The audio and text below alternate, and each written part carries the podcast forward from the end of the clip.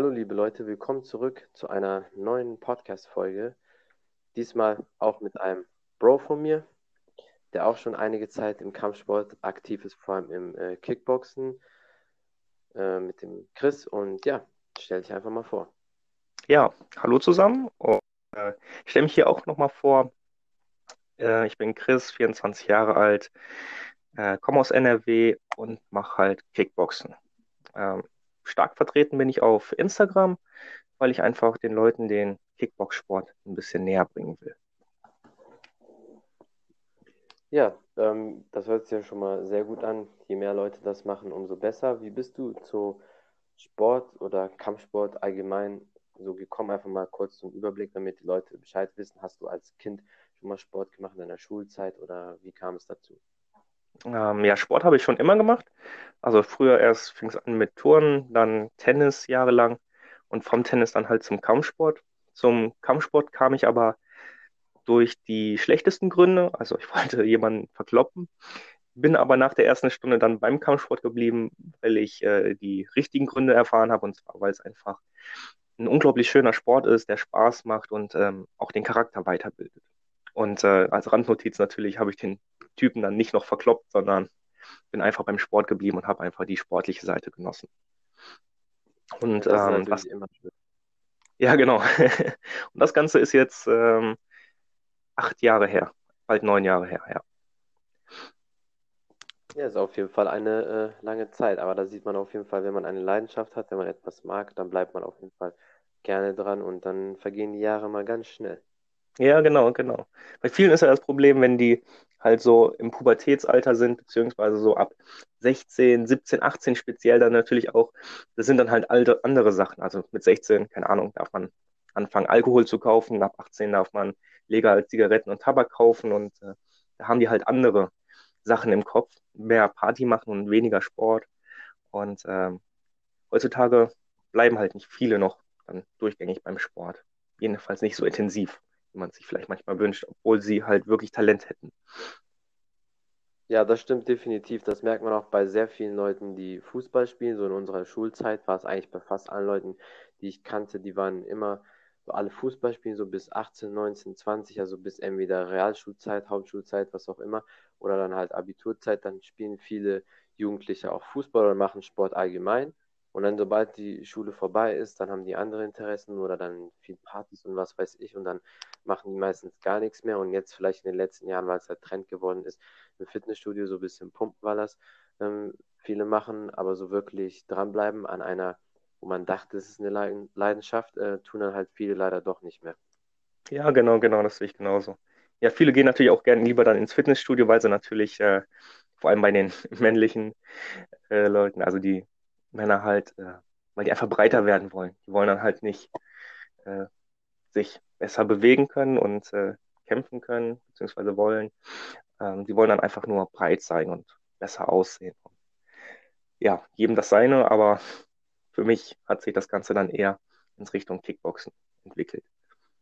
Ja, genau. Und außerdem viele Leute vergessen auch, als Kampfsportler kannst du auch ähm, breit sein oder breit aussehen oder schon einiges an Muskeln haben. Es kommt natürlich zum einen auf die Größe an, aber ich sag mal so, wenn einer 1,80 plus ist, dann kann er schon seine 85, 90 Kilo wiegen und hat auch ordentlich äh, Muskeln drauf. Also so ist das nicht. Und vom Look jetzt, sage ich jetzt mal, wenn man das jetzt nur für Instagram möchte, die meisten Kampfsportler, die es sehr ernst nehmen, sind ja auch sehr ripped, also sehr definiert und dann sieht das mit gutem Licht und ähm, wenn man coole Fotos macht, sieht das ja sowieso dann nochmal krasser aus auf Fotos. Also das ist nicht das Problem, weil wer da jetzt Bedenken hat, da muss man sich ähm, keine Sorgen machen. Nur für uns ist halt wichtig, wenn man jetzt nicht gerade in Schwergewicht ist, dass man halt auch die Muskeln gut geschmeidig hält und bewegen kann. Und Muskeln verbrauchen ja auch Sauerstoff. Und wenn man auf einer bestimmten Größe einfach zu viel Muskel hat, dann schwächt das schon auf Dauer die Kondition. Also wenn jetzt einer 1,70 ist, 100 Kilo wiegt, der müsste ja gegen Schwergewichtler kämpfen. Und dann wird der gegen die anderen Schwergewichter, die dann meistens um einiges größer sind, dann äh, natürlich den kürzeren ziehen. Und deswegen ist das für uns halt nicht so vorteilhaft. Ja, genau. Sehe ich genauso. Ähm, zum einen haben wir ja eh die meisten, also fast in allen Kampfsportarten, Gewichtsklassen. Ähm, und äh, dann natürlich auch die Größe, natürlich, klar. Wenn man 1,70 groß ist, aber dann bei den Schwergewichten antritt, dann hat man da jemand, der wirklich zwei Köpfe größer sein könnte. Vielleicht ist derjenige dann dünner, aber trotzdem ist er halt einfach viel mehr, viel größer und hat eine viel bessere Reichweite. Und das ist dann ja auch fatal. Also da muss man ja unglaublich arbeiten, dass derjenige dann trotzdem noch Land sieht. Ähm, ja. Ja. Ja, definitiv. Und das Problem ist, du hast da halt auch echt Schwierigkeiten mit deinem Gastank, also mit, den, mit der Kondition, weil wenn man dann da nicht aufpasst, nach einiger Zeit, weil wenn man bei dieser Größe so viele Muskeln hat, dann ist es meistens so, nach einer Runde werden viele platt. Das sind auch die, die dann unbedingt vielleicht versuchen wollen, in Schwergewicht oder in eine sehr schwere Gewichtsklasse reinzugehen. Ähm, aber dann sind die so aufgebalgt, so, ja, wie so aufgeblasen und das ist einfach nicht das Perfekte für die. Wenn man halt nur eine bestimmte Größe hat und jetzt nicht gerade groß ist, dann hat man halt in dem Sinne, sag ich jetzt mal, vielleicht Pech oder ist jetzt nicht so optimal, aber man kann trotzdem auch gut Muskeln aufbauen als Kampfsportler und ähm, ja, also da muss man sich jetzt nicht so viel Kopf machen, finde ich. Ja, finde ich auch. Ähm, speziell bei den Kampfsportarten, wo man halt im Vollkontakt kämpft und dann eh oberkörperfrei kämpft, sieht man das oft bei den Kämpfern am Rücken und so weiter, an den Rückenpartien, an der Muskulatur, dass sie langsam einfach unglaublich, also so leicht bläulich wird, dass sie halt wirklich schlecht durchblutet werden, beziehungsweise kaum noch Sauerstoff ankommt und die halt wirklich sehr, sehr schlecht dann äh, von der Ausdauer dastehen und dann wirklich damit zu kämpfen haben. Bestes Beispiel damals vielleicht auch noch, äh, wer es kennt, äh, Kimbo Slice, die Kämpfe von ihm. Er hatte, ich glaube, mal einen Drei-Runden-Kampf gegen Dada 5000 oder so. Ähm, ungefähr nach der ersten halben ersten Runde haben beide, konnten beide nur noch im Schritttempo gehen. Und die zweite und dritte Runde kam einfach kein Schlag mehr zustande, so wirklich. Und irgendwann ist auch einer von den beiden einfach nur kollabiert und umgefallen. Und das war's. Das war's mit dem Kampf. Also es war einfach gar keine Ausdauer mehr da, war einfach zu viel Muskelmasse, zu viel Gewicht. Aber zu wenig Ausdauer ja, da war. Ja, da muss man halt echt äh, aufpassen. Und deswegen, äh, für mich ist immer so die Faustregel, also als Profi ist es natürlich anders wegen dem äh, Weight Cut, wegen dem Gewicht äh, reduzieren. Da haben die ja die Ärzte und dann machen die oft mit dem Wasser, äh, mit dem Entwässern. Aber für mich ist so eine Faustregel 5 bis 10 Kilo maximal über die eigene Körpergröße zu wiegen. Mit Muskelmasse natürlich ist vollkommen okay als Kampfsportler, aber halt dann auch wirklich Muskel, weil wenn du dann gerade das Entwässern, je mehr Muskeln, umso einfacher ist es durch das Entwässern Gewicht zu verlieren. Bei Fett ist es dann natürlich schwierig, wie viele das dann halt machen. Und als Amateur, wenn man halt nicht diese Ärzte hat, dann muss man halt gucken, dass es eher maximal vielleicht 5 Kilo über dem ähm, Gewicht ist. Das ist ja auch okay. Ja, da stimme ich dir zu. Also wenn ich äh, bei den Wettkämpfen bis 70 Kilo antrete, äh, laufe ich meistens vorher auch so mit 73, 74 rum und dann mache ich das meistens auch so in einer Woche, lasse die Kohlenhydrate weg, dass das Wasser nicht mehr so extrem im Körper gespeichert wird. Und äh, ja, dann geht das relativ geschmeidig. Trotzdem ist es natürlich nervig. Ja, definitiv. Also Weight Cut, ähm, das mögen natürlich viele nicht, deswegen sind, wollen vielleicht auch viele Schwergewicht sein. Aber wenn man jetzt nicht ähm, gerade 1,85 plus ist, dann eher ähm, lieber nicht. Ähm, dann ja, dann kommen wir mal zu einem anderen Thema. Wie ist so deine Trainingsroutine? Ähm, meine Trainingsroutine besteht aus viermal Kickbox-Training die Woche und wenn's, äh, wenn ich die Möglichkeit habe, halt noch zwischen zwei bis viermal im Fitnessstudio. Dabei dann halt, aber nicht speziell nur Kraft, sondern auch viel Ausdauer und einfach äh, vielleicht nochmal Sprintintervalle und ähnliches nochmal eingebaut. Ähm, ansonsten auch viele äh, Eigenkörperübungen, also sprich einfach nur Liegestütz, Sit-Ups und äh, Kniebeuge, die werden fast ständig, fast jeden Tag irgendwo eingebaut. Und ähm, ansonsten noch sehr, sehr wichtig, viermal die Woche mindestens, also jedes Mal nach dem Kickboxen, beziehungsweise auch nach dem Fitnessstudio nochmal den, den, den, den, speziell die Beine. Und ja. Ja, Stretching ist auf jeden Fall A und O. Wenn man das vernachlässigt, braucht man sich nicht wundern, dass die äh, Kicks nicht gut werden. Vor allem halt gerade, wenn man Thai-Boxen, Kickboxen macht, da steckt das Wort ja schon drin, gerade beim Kickboxen, dass man halt auch viel kickt und da muss man einfach üben, üben, üben und natürlich auch viel dehnen. Ja, genau, genau. Äh, was aber auch, auch viele dabei vergessen bei den Kicks, das sehe ich immer wieder bei den Leuten beim Training und man kann es denen so oft, manchen kannst du es wirklich oft genug sagen, aber sie werden es einfach nicht umsetzen, ist, dass die auch viel mit der Hüfte arbeiten müssen. Die Hüfte schön eindrehen. Ansonsten, wenn die Hüfte gerade bleibt, kriegst du das Bein trotzdem nicht hoch, auch wenn du in den Spagat kommst. Äh, oft gesehen, mit schwerstverzerrtem Gesicht Oh ja, stehen sie da und äh, kriegen das Bein nicht hoch und du versuchst zu erklären, dass die Hüfte seitlicher sein muss und alles, aber die kriegen es nicht hin. Ja, definitiv, das ist A und O, wenn man Power in den Kicks haben möchte. Standfuß eindrehen, Hüfte eindrehen, damit man besser quasi explodieren kann, viel fester und auch schneller kicken kann. Aber so ist man sich ja im Weg, wenn man gerade tritt, wie viele das machen. Wenn man jetzt nicht gerade einen Frontkick macht oder einen Stopkick oder so, Hüfte muss immer eingedreht werden. Ähm, und natürlich, was für mich auch wichtig ist, ich mache viele ähm, Drills für die Beine, weil ähm, es gibt einige, die können Spagat und kommen vielleicht an sich wenn die einmal treten, auch hoch, aber die können das Bein nicht lange in der Luft halten. Das ist, weil das Bein halt nicht äh, gedrillt wird. Das ist einfach so, wie wenn du einen Plank machst. Wenn du nie einen Plank machst, dann ähm, kackst du vielleicht auch nach 10 Sekunden ab. Wenn du das aber regelmäßig machst, dann kannst du auch dann eine halbe Minute, Minute oder was auch immer halten. Und das Gleiche, so sehe ich das mit dem Bein eigentlich auch. Ja, da stimme ich dir auf jeden Fall zu. Ähm, einfach wirklich auch diese Spannung halten, langsam die Technik ausführen, kontrolliert vor allem, einfach die Kontrolle haben und nicht immer nur mit Kraft das Bein hochschwingen. Ja. Ja, definitiv. Und ähm, was hältst du zurzeit von der deutschen Kampfsportszene und auch von Instagram. Es gibt ja viele Leute, die so Tutorials machen, dann viele Kampfsportseiten, die auch so einen supporten oder die dann auch Beiträge von einem teilen, was ich zum Beispiel cool finde. Aber natürlich gibt es auf Instagram auch viele Leute, die einfach nur Mist äh, posten und dann denken irgendwie, die können was. Ja, ähm, ich fange am besten mit dem Punkt an, der mich eigentlich am meisten stört, bevor wir nach den restlichen Positiven kommen. Und zwar, ich mache ja auch viele Tutorials und äh, ich sehe auch viele andere, die Tutorials machen. Und von 600 Leuten, denen der Beitrag gefällt, die schreiben, das ist alles gut, das gefällt mir, danke für die Inspiration, danke für das Tutorial, schreiben drei Deutsche immer, also mindestens so drei Deutsche, aber wirklich nur reine Deutsche sind das immer, wo ist die Deckung, das und das könnte man verbessern, dieses, jenes. Alle anderen, egal ob Araber, Russen, Amerikaner schreiben, danke, danke für den Input, das hat mir echt geholfen, ich verfolge das die ganze Zeit, ich probiere das auch immer wieder aus. Alle loben dich, sind dankbar einfach nur dafür, haben den wirklichen äh, Spirit in sich und sind einfach dankbar, alles aufsaugen zu können. Und dann kommt der Deutsche und sagt, nee, nee, nee, nee, so geht das nicht. Äh, da fehlt irgendwo bei der und der Sekunde, da lässt du die Hand kurz mal fallen, das funktioniert so nicht. So, ähm, das nervt mich ein bisschen, weil muss nicht sein.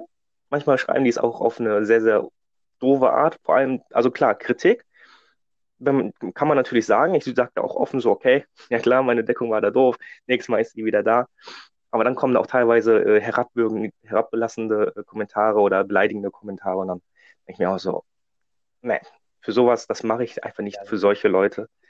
Und äh, das stimmt. Die ziehen da auch keinen Mehrwert raus. Das ist einfach das falsche Klientel. Und dann lösche ich auch die Kommentare, weil die haben einfach nichts darunter zu suchen.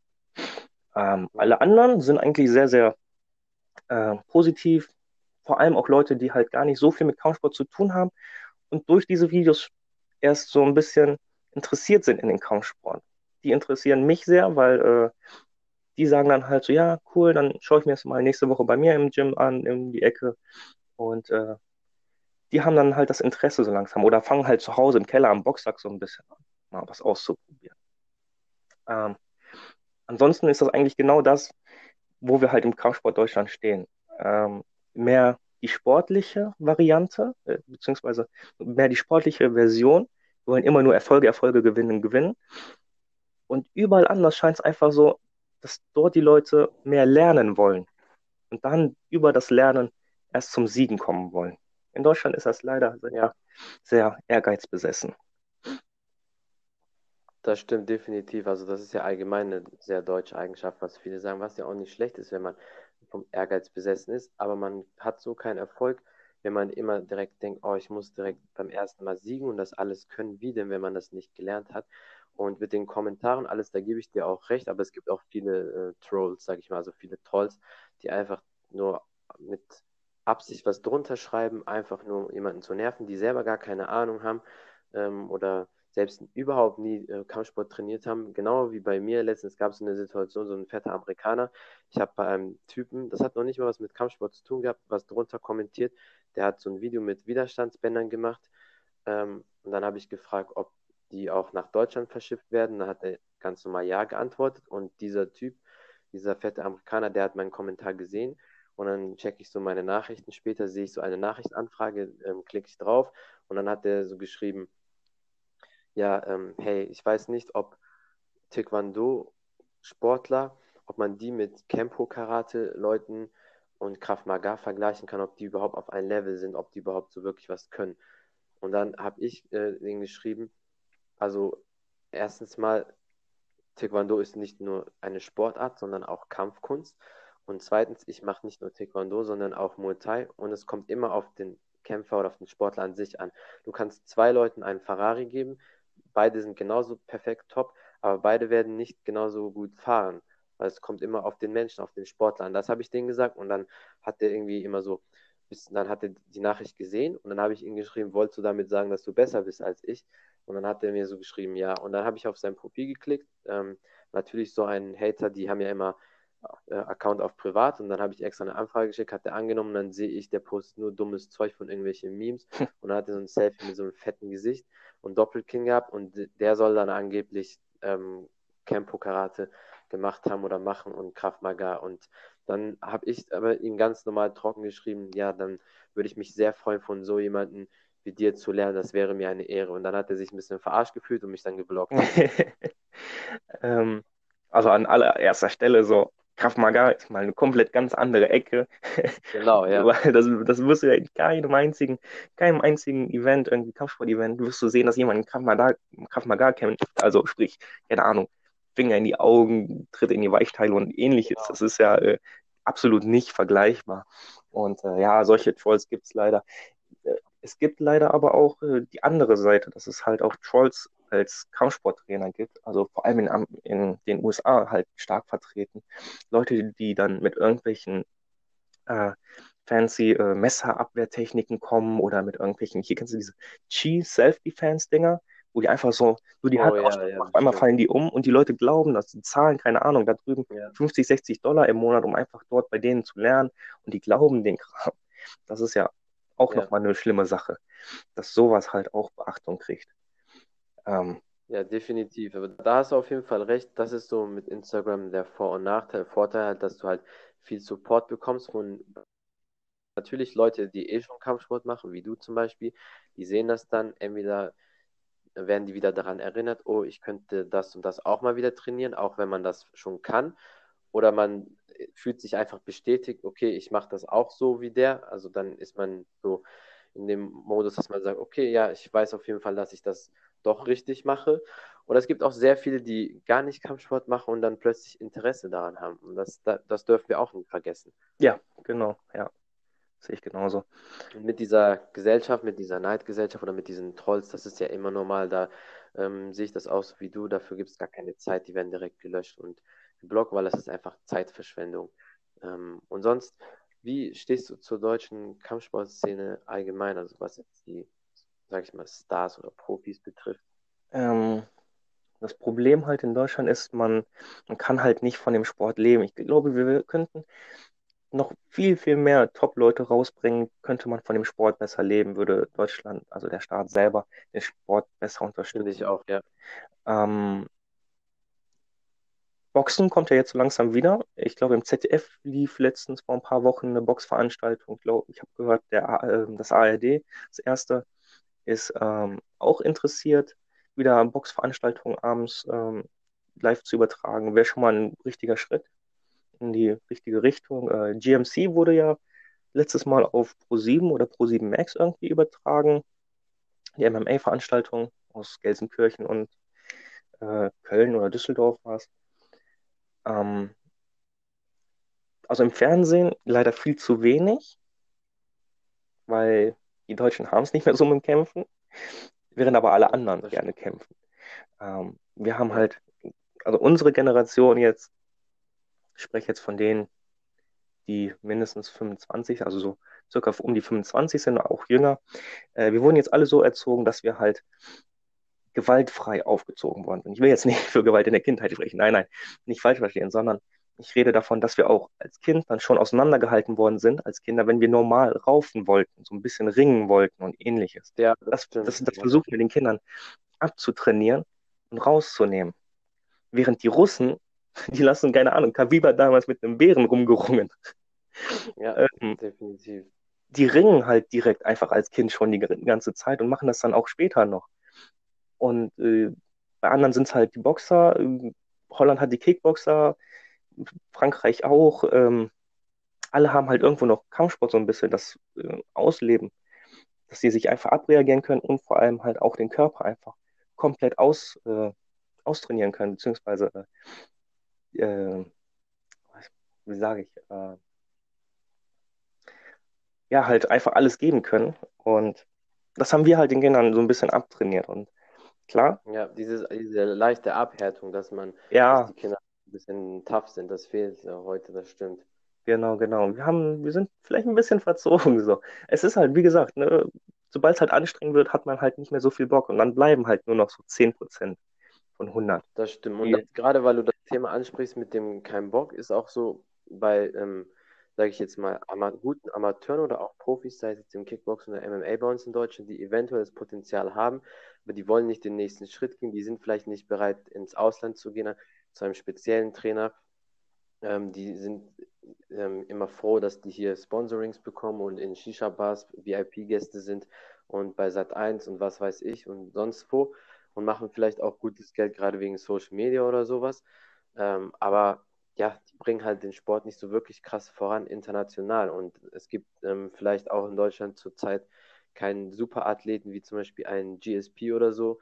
Wenn sowas, äh, so ein ähnlicher Sportler in Deutschland wäre, der Kampfsport macht, das würde Deutschland natürlich auch voranbringen. Also es gibt Talente bestimmt, aber es gibt jetzt keine so herausragenden, finde ich. Und wenn es welche gibt, die es werden könnten, dann sind die nicht bereit, den nächsten Schritt zu gehen und fühlen sich lieber wohl mit dem, was die so erreicht haben. So finde ich das. Ja, genau ähm, speziell Social Media und alles zum Beispiel. Ähm, heutzutage musst du halt nicht mehr im Fernsehen nur aktiv sein, im Fernsehen halt für die Eltern, aber für die Jüngeren musst du vor allem auf Social Media halt immer extrem äh, da sein. Sprich, Michael Smolik hat das richtig gemacht alles. Er hat jetzt endlich, ist endlich zu Glory gegangen. Bei ihm fehlt es aber halt noch ein bisschen, äh, ja, ich will jetzt nicht sagen am Können, aber die Leistung ist halt noch nicht da, wo die anderen Top Ten Leute sind. Genau. Ähm, Sicher. Wenn man sich jetzt aber mal die anderen alle anguckt, die teilweise bei Glory kämpfen oder bei der UFC teilweise, die sind halt UFC-Kämpfer, haben dann aber immer noch, die kennt niemand, weil die auch auf Instagram dann nur 5000 Follower haben auf einmal. Wie kann das denn oh, sein? Ja, das stimmt. Da gibt es auch einige, die mir, die mir zum Beispiel folgen. Ja, ja richtig, richtig. Die, die, folgen einem selber, obwohl ja, wir haben halt mit, keine Ahnung, 2000, oh, du hast halt mehr, ich habe gerade mal 2000 Follower habe ich keine Ahnung, 600 Likes auf so ein Tutorial-Video, die schreiben mich an und ich denke mir, ey, das ist eigentlich dein Job, Kampfsport ist dein Job, du verdienst dein Geld, warum bin ich erfolgreicher gerade damit, obwohl ich sogar nur auf Amateurebene irgendeinen Kram mache. Das ist ein bisschen traurig halt für den Sport. Und da hoffe ich, dass das auch irgendwie mal irgendwann, vielleicht wenn ich spätestens mal Kinder habe, das Ganze ein bisschen anders aussieht. Ja, so, da stimme ich dir auf jeden Fall zu. Die Kampfsportszene müsste vielleicht dichter zusammenwachsen, man müsste sich mehr helfen. Aber bei vielen Sachen ist natürlich auch immer Ego involviert und keiner will irgendwie jemandem die Chance geben oder ein bisschen was abgeben oder gucken, dass er auch was vom Kuchen abkriegt. Das ist halt auch allgemein ein deutsches äh, Problem, in gener äh, generell jetzt nicht nur im Kampfsport. Ähm, da bin ich auf jeden Fall gespannt, wie es weitergeht. Und jetzt noch eine Frage am Ende, das ist auch sicher sehr interessant für die Zuhörer da draußen. Was waren so deine größten Herausforderungen, die du im Sport hattest? Also muss jetzt nicht nur Kampfsport sein, sondern Sport allgemein. Und wie hast du das gemeistert? So, gib vielleicht den Leuten ein bisschen mal was. Äh, meine größte Herausforderung ist, ähm, nach einer Liga Niederlage wieder weiterzumachen und den Willen zu haben. Einfach nochmal anzugreifen und nochmal anzugreifen und nochmal anzugreifen. Ähm, krankheitsbedingt musste ich das sieben, acht Mal machen, dass ich wirklich von Grund auf nochmal mich immer wieder über Wochen wieder zurückkämpfen musste und zwar ganz normal in den Alltag. Also gar nicht erst sportmäßig. Dann halt sportmäßig auch natürlich. Und wenn ich dann wieder an dieser sportlichen Spitze war, kam diese krankheitsbedingte Geschichte wieder zurück und ich lag wieder wochenlang im Krankenhaus und musste mich wieder hochkämpfen. Und ähm, dieser Gedanke, sich hochzukämpfen. Man, ich wusste, okay, es kann halt in ein paar Wochen, in ein paar Monaten schon wieder von vorne passieren, ist auch meistens wieder von vorne passiert. Ähm, aber ich habe mich halt weiter hochgekämpft, weil ich dachte so, na und ist trotzdem das Ding, was ich einfach lebe und möchte. Und das Gleiche habe ich halt dann auch gedacht, beziehungsweise habe mich halt daran erinnert, als ich dann verloren habe beim Kickboxen. Wenn ich dann mal. Zwei äh, Niederlagen in Folge mal hatte, mal, natürlich in der Amateurszene. Im Profibereich wäre es vielleicht eine etwas andere Sache, wobei zwei geht ja noch. Bei drei, vier würde ich mir vielleicht langsam Gedanken machen, irgendwas umzustellen. Ähm, nach Niederlagen einfach nicht aufhören, wieder anfangen, ist nur eine Niederlage. Im Amateurbereich eh einfach ran, verbessern, direkt anschauen, was da war und dann einfach wieder ran. Hat nichts zu verlieren. Ähm, wenn man aufgibt, weiß ich nicht, dann lebt man doch nicht so den Sport. Dann sollte man sich vielleicht was anderes suchen. Aber ich denke, es gibt nicht großartig viel Gründe aufzugeben. Einfach dranbleiben, dranbleiben, dranbleiben. Ja, auf jeden Fall. Das sind dann schon mal perfekte abschließende Worte für alle da draußen. Dann wisst ihr jetzt, was zu tun ist. Also niemals aufgeben.